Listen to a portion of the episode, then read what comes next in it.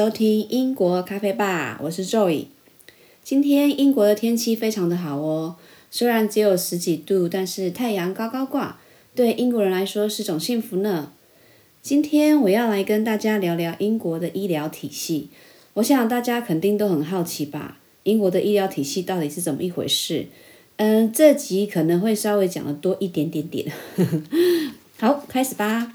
英国的医疗是采公医制度的，它叫做 National Health Service，简称 NHS，完全是政府买单的。没错，在英国啊是不需要付任何医疗费用的，所以从看诊、动手术、住院、生小孩，还有社区保健等，以及做人工受孕跟试管都是免费的。这个我等一下会再特别的讲有关于做试管的医疗。那现在就是你只要目只要负担医药费，最多好像也不会超过七英镑，台币差不多是两百或是三百块，如果我没有记错的话啦。不过在英国，它也是有些条件是不需要去负担医药费用的，比如说年纪超过六十岁以上的，年龄低于十六岁以下的，然后十六到十八岁的全职学生。怀孕的妇女或是有宝宝，可以追可以追溯前十二个月，还有一些其他慢性疾病患者等，这是大部分我所知道的啦。当然还有一些可能免，可能就是符合免医药费的病人，这里我就不多讲喽。那在英国看病都是要先跟住家附近的家庭医生，简称 GP 注册过后呢，才可以开始看病。不是随随便便的就可以去看医生，而且英国的医院啊，它不像台湾那样，想去看哪科就去看哪科，想要看专科医生，你就要先由你的家医转诊给专科，但是也要家医他觉得有需要，他才会帮你转介，那这样才可以看得到专科医生。不过在这个过程里面呢，它就会出现一个现，它就会出现一个就是漫长等待的现象。这期间有时候可以等到二到三个月不等，有时候甚至会等得更久。英国医疗它虽然是免费的，但是漫长等待它也是在英国会出现的一个普遍现象。而且病人啊，他们通常都非常的有耐心哦。比如说我之前去看过一个专科医生，大家都是安排预约来看的，然后等看诊的时间有时候都会延后。那一次是真的等很久，然后忽然间就有一个护士出来跟大家说：“哦。”某某医生因为有急症病患要看，所以还会再延几个小时才能看得到。我本来以为会看到病人不开心啊，然后大骂的场面，结果大家都是非常安然的接受，然后就静悄悄的坐在自己的位置上，继续慢慢的等下去。就这样，我只能说英国人真的很有修养，这点真的很值得学习，因为他们知道这怎么再怎么吵下去也吵不来医生，那还不如静静的等待下去。还有再来，一般看诊呢，都是要在当天你打电话去预约的。幸运的话，你可以在当天看得到假医，要不然可能还要再等上几天才排得到你。我朋友他就是这样子，等上几天才可以看得到假医。还好我几乎都是在当天就可以看到医生啊。不过在英国啊，他们很少人会因为小感冒啊、发烧啊、拉肚子或是一些小病就去看医生。他们几乎都会在家先休息，或是去药局买成药来吃。让自己的身体慢慢恢复，而且我发现他们不太喜欢吃药。我觉得其实这样本来就是比较好的，不去医药那个不去依赖药物，然后让身体自己去抵抗这样子。而且啊，在英国挂急诊不是像在台湾那那样有病就可以去看哦。他们所谓的急症是有影响到生命危险的，他们才会去看急诊。而且他们减伤分类分得很清楚，如果是外科，只要没有危及到生命，那就是会在急诊室外面等二到三个小时以上。真的，我去看过，现在想想，觉得当下的我很傻。而且去急诊室时啊，他们会问得非常清楚，比如说在哪里发生意外啊，家住哪啊，意外发生的详细情形等，感觉有点像是在做笔录那样严谨。还有，如果家医要安排你去做些检查。他不会是在同一个地方看诊，他会帮你安排附近的检查中心。像我去过，就有三个不同的检查中心看过这样子。再来啊，如果要安排超音波的话，那绝对不会是在同一天。没错，他也是要等的。OK。好，忘了说一点，在英国看病啊，诊所开放的时间一般来说只有周一到周五，所以周末是没有开放的。但是人的身体不可能只有选在周间生病，所以说如果真的有非常不舒服，或是真的觉得自己没有办法处理，但又没有危及到生命的话，在英国是可以打一一一这个专线寻求帮助的。他会问你情况，而给你最好的处理。比如说，会帮你找附近可以看的诊所，让你直接去看病啊。像我跟我儿子都有打过，也在当下去诊间看过病。虽然不方便，但还是有解决到病人的需求的。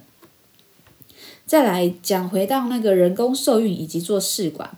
虽然我说英国医疗是免费的，但是这两项是有条件才能显才能够享受它免费医疗的。当然喽，首先一定要先去给家医看，然后检查身体，确定真的符合不孕外，然后夫妻两人完全没有生过小孩，才能享受这个免费医疗。但是做完这项医疗后，有成功受孕者呢，如果之后你还想要再生一胎的话，那之后就要采取自费了。政府他不会把你。他政府他不会再帮你负担，又或者是说你做了治疗后没有成功，那政府还会再给你一次免费治疗的机会。我记得自费做一次好像是九千英镑，台币大概三十五万左右，而且没有，而且所有的针剂药剂费呀是要利用另外再算的。我不知道有没有，我不知道现在有没有涨价啦，也不知道条件有没有在改变，因为这是七七八年前的事情了。嘿，我自己就是在英国做试管，我们的条件是符合免费的，而且他们让我们排在最前面，所以等了大约几个月吧。但是我们从做检查到做试管也差不多等了半年左右，这算是快了。有些人我知道等的还还等得更久这样子，所以我们还算是蛮幸运的，很快就等到了。那。在英国做试管啊，因为他们基于人权的关系，他们一次只会放一个受精卵，他不会一次给你放到两个以上，所以成功率不高。我记得那时候说过，成功率好像只有三十 percent 左右。不过我们还是非常的幸运，一次就怀上了。虽然说过程真的很曲折啦，但是结果是完美的。所以我妈、我妈妈都会都说我儿子是上帝给的礼物。那我顺便来跟大家小小的分享一下英国的孕妇之旅。没错，可能大家会很好奇呀，这样子。那在英国呢，孕妇照超音波通常通常它只会给你照两次而已，没有错，就是两次，你没有听错。超音波检查，除非说你有特别需求，他才会给你多照。当初我也是有点不太能接受，因为。台湾好像每次产检都会照超音波嘛，所以我有那时有点不太敢相信。不过我也不能做什么啦。而且在英国怀孕之后都是转介由助产士来看顾你，所以每次产检的时候啊，都是助产都是跟助产士接触。产检好像是每两个星期左右吧，我真的忘了。不过好像就是越到最后产检会越来越频繁，而且到快生的时候啊，助产士会安排孕妇们来个医院之旅，就是要去你待产那个医院的妇产科熟悉一下病房。这点我也觉得蛮特别的，可能也是因为英国的医院它不是能随意进出的，所以才会有这样先来观察的一日游这样子，而且进去还有解说员哦，很好玩说。那所有的生产计划啊，以及生产伴侣都要跟助产士沟通。生产伴侣通常都是老公啦。在这里顺便提一下，英国的孕妇啊，她都可以去特定的商家或是呃，对商家要孕妇袋，里面通常都有很多怀孕的资讯啊，还有很多产妇跟婴儿用品的免费样品。这个我觉得超贴心的说，我不知道在。台湾有没有这样的福利？应该也有类似的吧，因为在英国它是没有所谓的什么产妇手册啊。对，再来英国是没有看时间生小孩的，所以因为文化不同，所以这里是没有的，没有所谓的看时间生小孩这样子。那在这里剖腹产哦，它是不能自己要求的。而是要看那个产妇的情况而去做决定，而且剖腹产的孕妇啊，在进开开刀房之前，护士都会先让你穿上那个弹性袜。这弹性袜好像是建议穿到产后一个星期还是两个星期，我也忘了。但是洗澡跟睡觉的时候是可以拿掉的。还有更特别的是，就是只要剖腹产的孕妇啊，都要在产后第一天开始连续打六天的抗血栓的针剂，而且是打皮下的，超级痛。我那时候真的是没打没哭这样子。那这些啊，他们都是要预预防产后肺部栓塞的。不过因为我是做试管的，结果嘞，这个抗血抗血栓的针剂，我居然要打的比一般。剖腹产的十倍，人家打六天，我却要打六周，六周啊！天哪，我那个时候打针打到有轻微的那种产后忧郁症，真的不骗你。为什么我也要打呢？因为我也是剖腹产，而且是我那时候是紧急开刀的，虽然没有满足月啦，不过还好小孩还是很健康这样子。那。但是妈咪产后心理不健康，因为每天都在伤痛啊、口痛啊、胀奶痛、打针痛啊，然后睡眠中断也痛，所以母亲真的很伟大呢。再来，然后我发现医院他们打静脉都是医生哦，护士是不做这项的，很怪吧？因为在台湾打静脉的都是护士，还有英国是没有所谓的婴儿室的，他们都是母婴同事。不要以为护士还会帮你顾小孩，很抱歉，自己的小孩自己顾。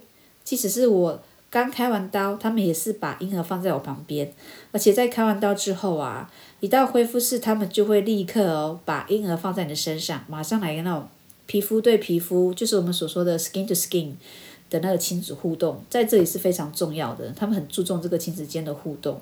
然后推到病房之后，没几个小时，护士就会过来让我下床坐在椅子上，这好像也是避免产后肺栓肺肺栓塞的一个保护动作。在之后等尿管拔掉，他就会请你自己去浴室清洗一下。所以我刚开完刀没有多久就下床了，我自己都觉得我好厉害哦。还有他们的探访时间，在这里我要特别说明一下，跟台湾非常的非常不一样。家属呢，他是不可以留下来过夜的，这点让我非常的痛苦，因为我刚生完小孩，而且又是开刀，然后又没有婴儿室，小孩我还得自己顾。然后还好那时候我。我是一大早开啦，所以晚上的时的时候比较有精神，而且我儿子那天晚上超级乖的，他都没有起来哭哦，在旁边睡得超级香，很像是知道妈妈我需要休息。反倒是我一整晚啊都没有怎么睡，一直起来看我儿子还有没有在呼吸，真是因为他太安静了，所以我很担心。好，回到探访时间，他好像一天有二到三次吧，一次好像有超过半个小时，哎，我真的忘记，真的差不多了。那最特别是，每当就是吃饭时间到的时候，他们还要把那个家属给赶出去。我还特别问了那个护士为什么，他只跟我说是说，呃，为了要让病人好好吃饭。我差点没傻眼，这借口有点扯了吧？哎，不过还是得照办。让我老公下去转转再回来这样子。还有一点的是啊，就是隔天医生要给小孩检查身体的时候，他会先通知我们。然后把我们和小孩一起那个推到那个检查室，他在父母的面前检查跟讲解，我觉得这点很棒。他们不会私下做检查，感觉他们非常尊重父母以及保护小孩的权益这样子。然后啊，出院之后，他会有助产士跟喂母乳的护士，还有那个家庭社工会分梯去家里探访。那出院后第一天。助产士会先来家里看你，顺便会去看你的婴儿床摆放的地方是否安全，然后会建议前六个月尽量要用要用那个婴婴儿的摇篮床，还有很多宝宝安全喂教的东西这样子。那之后我之后我记得我儿子有轻微的黄疸，那助产士说只要白天把它放在那个窗户旁边，让太阳照照就好。我当初觉得这追求也的，这追求的也太自然疗法了吧！我跟我妈当下都很想笑，因为我跟我妈以前都是护士，所以觉得这个办法实在是很棒。那就是助产士大概就是会，呃，你生产生完产之后回到家，他们几乎每天都会来，然后喂母乳的护士也会，然后是到最后觉得你稳定了，他们才可以就是说，OK，我不用再去观察你这样子。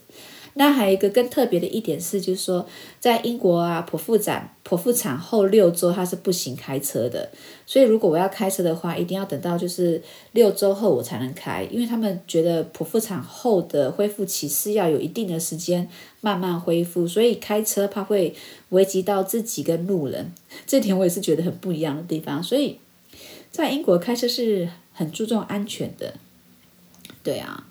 那有关于英国医疗以及试管生小孩的部分，我就讲到这里喽。因为我也录到喉咙干了，该休息了。喜欢英国咖啡咖啡吧的听众们，非常谢谢你们的收听，我们下期再见喽，拜拜。